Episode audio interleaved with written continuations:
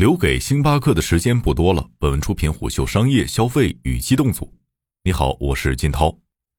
傲慢的星巴克道歉了。二月十四号晚间，星巴克中国通过官方微博公开道歉，针对二月十三号引起舆论关注的星巴克门店驱赶四位吃盒饭的民警事件作出回应。星巴克表示，过程中不存在驱赶民警和投诉民警的情况，但为言语不妥引发沟通误会表达歉意。二月十三号，有曝光称，重庆磁器口星巴克店员发现四位吃盒饭的民警坐在店外客区就餐后，要求他们换个地方吃，并称其会影响品牌形象。事件发生后，舆论哗然，在多个本地生活和点评类网站上，二十四小时之内，星巴克部分门店的评分下降幅度超过百分之二十。值得玩味的是，在过去两年中，星巴克正在更频繁地陷入类似的舆论漩涡。星巴克中国的道歉模式有着套路模板，在事件登上舆论热搜后，会在四十八小时内以官方微博的名义发一篇快讯，每篇快讯几乎都是三段论，陈述星巴克调查后的事实，简短道歉，呈现星巴克价值观，或以不足中的小美好收尾。在微博等平台上，星巴克的致歉经常被吐槽敷衍。舆论漩涡之外的星巴克日子并不好过。二零二一年，星巴克在中国市场双向承压，受疫情冲击和成本价格上涨，星巴克的销售规模扩张遇阻，利润空间被蚕食。而中国本土崛起的咖啡新势力正在紧盯老大哥，并试图趁着巨人喘息的间歇开疆拓土。二月一号，星巴克发布的二零二二财年第一季度财报显示，季度内中国市场同店销售额下降百分之十四，平均客单价下滑百分之九，交易额下滑百分之六。在门店数量上，星巴克也失去了中国市场第一的宝座。截至今年一月二号，星巴克在中国的门店总数达到了五千五百五十七家，略少于本土品牌瑞幸。同店销售额持续下降，正在困扰着星巴克。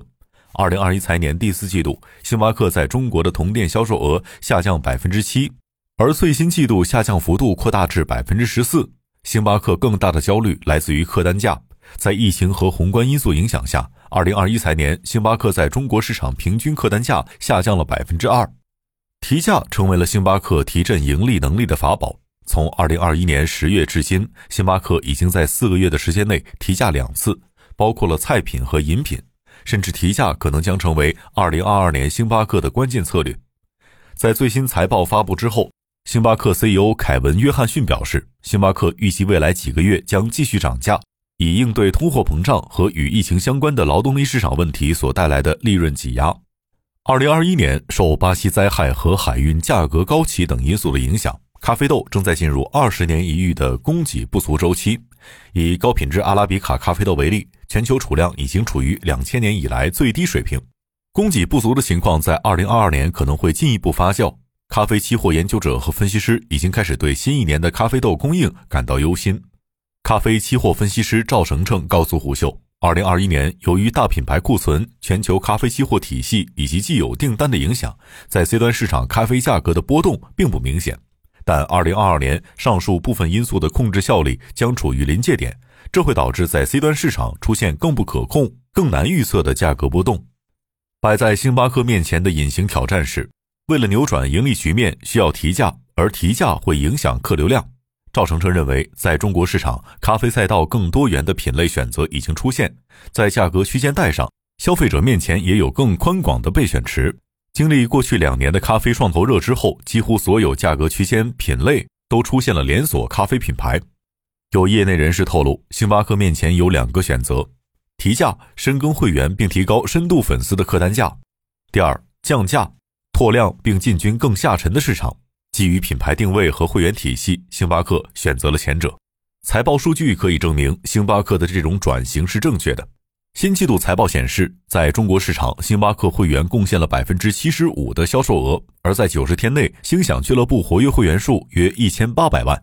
但针对核心粉丝和会员的持续提价，是否是一条长久之道呢？部分咖啡从业者表达了担忧。曾供职于韩国咖啡品牌漫咖啡的咖啡新品研发人士朴敏告诉虎嗅，星巴克在韩国和日本市场也在提价，部分市场的提价额度已经达到了十年以来的新峰值。而在中国市场，星巴克采用的提价策略颇为谨慎，一开始只是改变菜品，而非猛然调整咖啡产品，这更像是一种试探。在十月提价之后，经过一个季度的销售业绩，发现核心用户并未大幅弃购，于是开始调整咖啡本身的价格。但粉丝红利终有边界，星巴克在亚洲市场内价格定位普遍属于中等偏上。随着更新品牌以及更高性价比产品出现在市场上，是否会造成粉丝分流，是业内都关注的事情。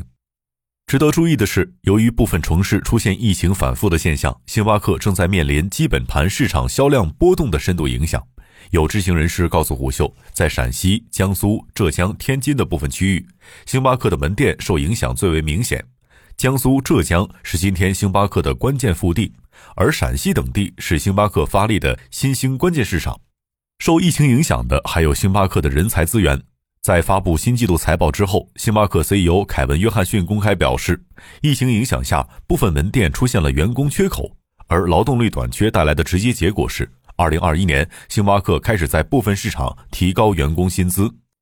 到了2021年9月，星巴克中国的加薪范围进一步扩大，在进入中国市场二十多年之后。星巴克首次给门店员工匹配了十四薪奖金。值得注意的是，在星巴克中国接近七万的员工中，全职员工约四万。大规模成体系加薪，让星巴克业务成本明显上升。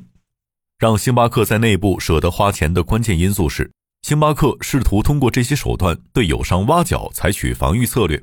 有资深咖啡圈的 HR 告诉虎嗅，二零二一年，Manner 咖啡、喜茶、瑞幸等品牌都在挖星巴克的人才。在中国咖啡和茶饮圈内，一线员工如果有星巴克经验，会成为面试时的加分项。星巴克可以把新人培养为成熟的员工，它的基层管理和培养体系较为先进。但是星巴克本身也处于新扩张阶段，所以也需要人才。为了留住人才，只能加薪。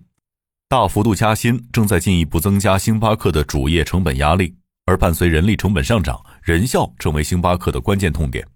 业内人士告诉虎嗅，二零二一年出现的食品安全问题和二零二二年的门店事件，都凸显了星巴克在门店管理上正在遇到新的问题。据我了解，星巴克中国区的一些思路理念，并没有高效准确地贯彻到基层当中的五千多个门店里面，而一些员工出现操作的问题，也和星巴克的员工手册要求不符。但不可否认的是，在成本压力高企的状态下，星巴克中国对所有门店的利润效率都有严格的要求。在生存业绩面前，很多事情可能会被降低优先权重。该人士表示，部分星巴克门店负责人背负了较大的绩效压力，如何在符合员工手册要求的同时降本增效呢？对于很多店长而言，这是一个并不容易回答的问题。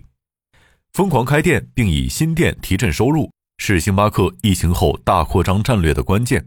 在两年左右的时间内，星巴克在中国市场增设约一千两百个新店。而最近两个季度，星巴克的扩张速度达到了新的高度。二零二一财年第四季度，星巴克在中国新增二百二十五家门店；二零二二财年第一季度，星巴克在中国新增一百九十七家门店。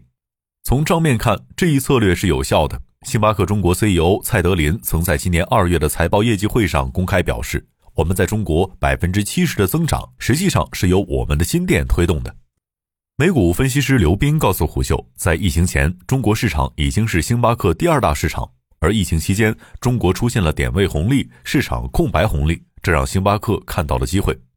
刘斌表示，以星巴克的体量，它具备资本优势、品牌势能优势、原料优势、人才优势，利用疫情带来的点位空白，迅速扩张，可以提高渗透率，并且压制住崛起中的本土对手。从财报分析角度，新增门店确实给星巴克带来的收入增量，但从整体运营效率和利润结构上看，星巴克尚有优化空间。星巴克实际上没有完成既定策略，两个关键因素限制了星巴克：其一是星巴克本身的效率所限，部分新店的投资回报周期比预期要长，而一些老店亟待优化；其二是咖啡新势力在关键市场对星巴克的阻击。值得注意的是，星巴克新店主要分布在两类区域，其一是位于传统势力范围区域内，一线城市中以写字楼区域、核心商圈、新兴地标等业态为主的流量红利区；其二为新兴下沉市场的潜在流量洼地。据悉，二零二一年星巴克在二线城市及更下沉市场的门店占比已经达到三成，但这两类区域恰恰是本土咖啡连锁品牌的发力焦点。Manner 咖啡、M Stand、Cecil 咖啡均以上海、北京、深圳等城市为核心市场，熟悉上述品牌的人士告诉胡秀，在选择点位时，一些品牌甚至会瞄着星巴克开店，在星巴克选中的点位附近开店，或者直接出高价租下星巴克看中的位置。而在下沉市场，瑞幸采取加盟模式之后，开启了一轮下沉扩张潮。瑞幸最新的数据显示，下沉加盟店正在成为瑞幸新的收入增长点。二零二一年第三季度报告显示，瑞幸加盟店季度收入达到四点一六亿元，同比增长百分之三百五十五。更直接的竞争是围绕人群，争夺中国年轻一代咖啡消费者。值得注意的是，今天 Z 世代和零零后消费者对星巴克的认知和前代消费者略有不同。据最近几年中国年轻人最受欢迎咖啡品牌的调研显示，二零一八至二零一九年时，国际品牌占据了榜单前十当中的绝大部分。而在二零二一年榜单前十当中，本土品牌已经占据了一半以上。而在最被欢迎的品牌中，在二零一八年前后，星巴克的得分远远领先于其他品牌。但是到了二零二一年，星巴克和本土品牌的得分已经非常接近。某电商平台新品牌负责人告诉胡秀，Z 世代消费者在咖啡、美妆等领域对本土品牌持开放态度。星巴克在该平台的零售型产品销量从2018年前后的前三位变为了2021年的第五位。三顿半、羽田川等本土品牌崛起速度很快。年轻人之困并非星巴克在中国一个地方遇到的挑战，在北美市场，星巴克也正在遇到年轻化烦恼。2017至2018年，星巴克在北美市场已经遇到了新品牌挑战。当时罐装咖啡崛起，大量年轻消费者都以此为潮流。刘斌分析认为，星巴克最大的竞争优势是以其品牌心智、空间场景、商务定位构建而成的综合实力。在北美市场，一些品牌定位于细分品类，并成功分食了星巴克的部分市场。据悉，疫情后，在北美市场，部分新兴咖啡和美式茶饮品牌借力 TikTok 等流量平台，重塑了营销玩法，并基于大量 KOL 进行自下而上的传播。这和星巴克惯用的自上而下的品牌策略完全不同。一位不愿具名的资深咖啡从业者表示：“星巴克并非一家典型的以产品力为命脉的公司，它的本质是品牌心智。”该人士认为，星巴克在崛起过程中一直通过扩张点位来提高渗透率，并基于此影响用户心智。早期通过这种打法，星巴克完成了资本化运作，成功上市。在获得更大财力支撑之后，星巴克再次扩张，这次是全球化扩张。对于今天的星巴克而言，它已经拥有了在连锁咖啡品牌圈内无人可敌的财力、品牌力、用户心智红利。星巴克随便做一件事儿，都会是咖啡圈内的大事儿。但这样的星巴克可能在更年轻一代掀起的咖啡浪潮中遇到前所未有的挑战。上述人士认为，一种标准化的咖啡遇到了个性化、碎片化、分众化的一代人。星巴克正在遇到一个不同以往的流量世界。每个年轻人都在追求个性化表达和小众圈层社交。一个被咖啡圈多位人士提及的细节是，二零二零年以来，在抖音、B 站、小红书等平台，围绕咖啡的热搜和热度话题大多和本土新品牌有关。而内容创作者对于咖啡类内容的创作倾向，可以作为一个侧影。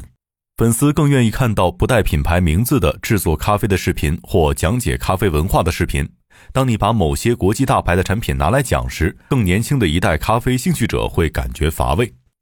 二零二二年，围绕中国年轻人，星巴克跟本土咖啡群雄或将上演一场恶战。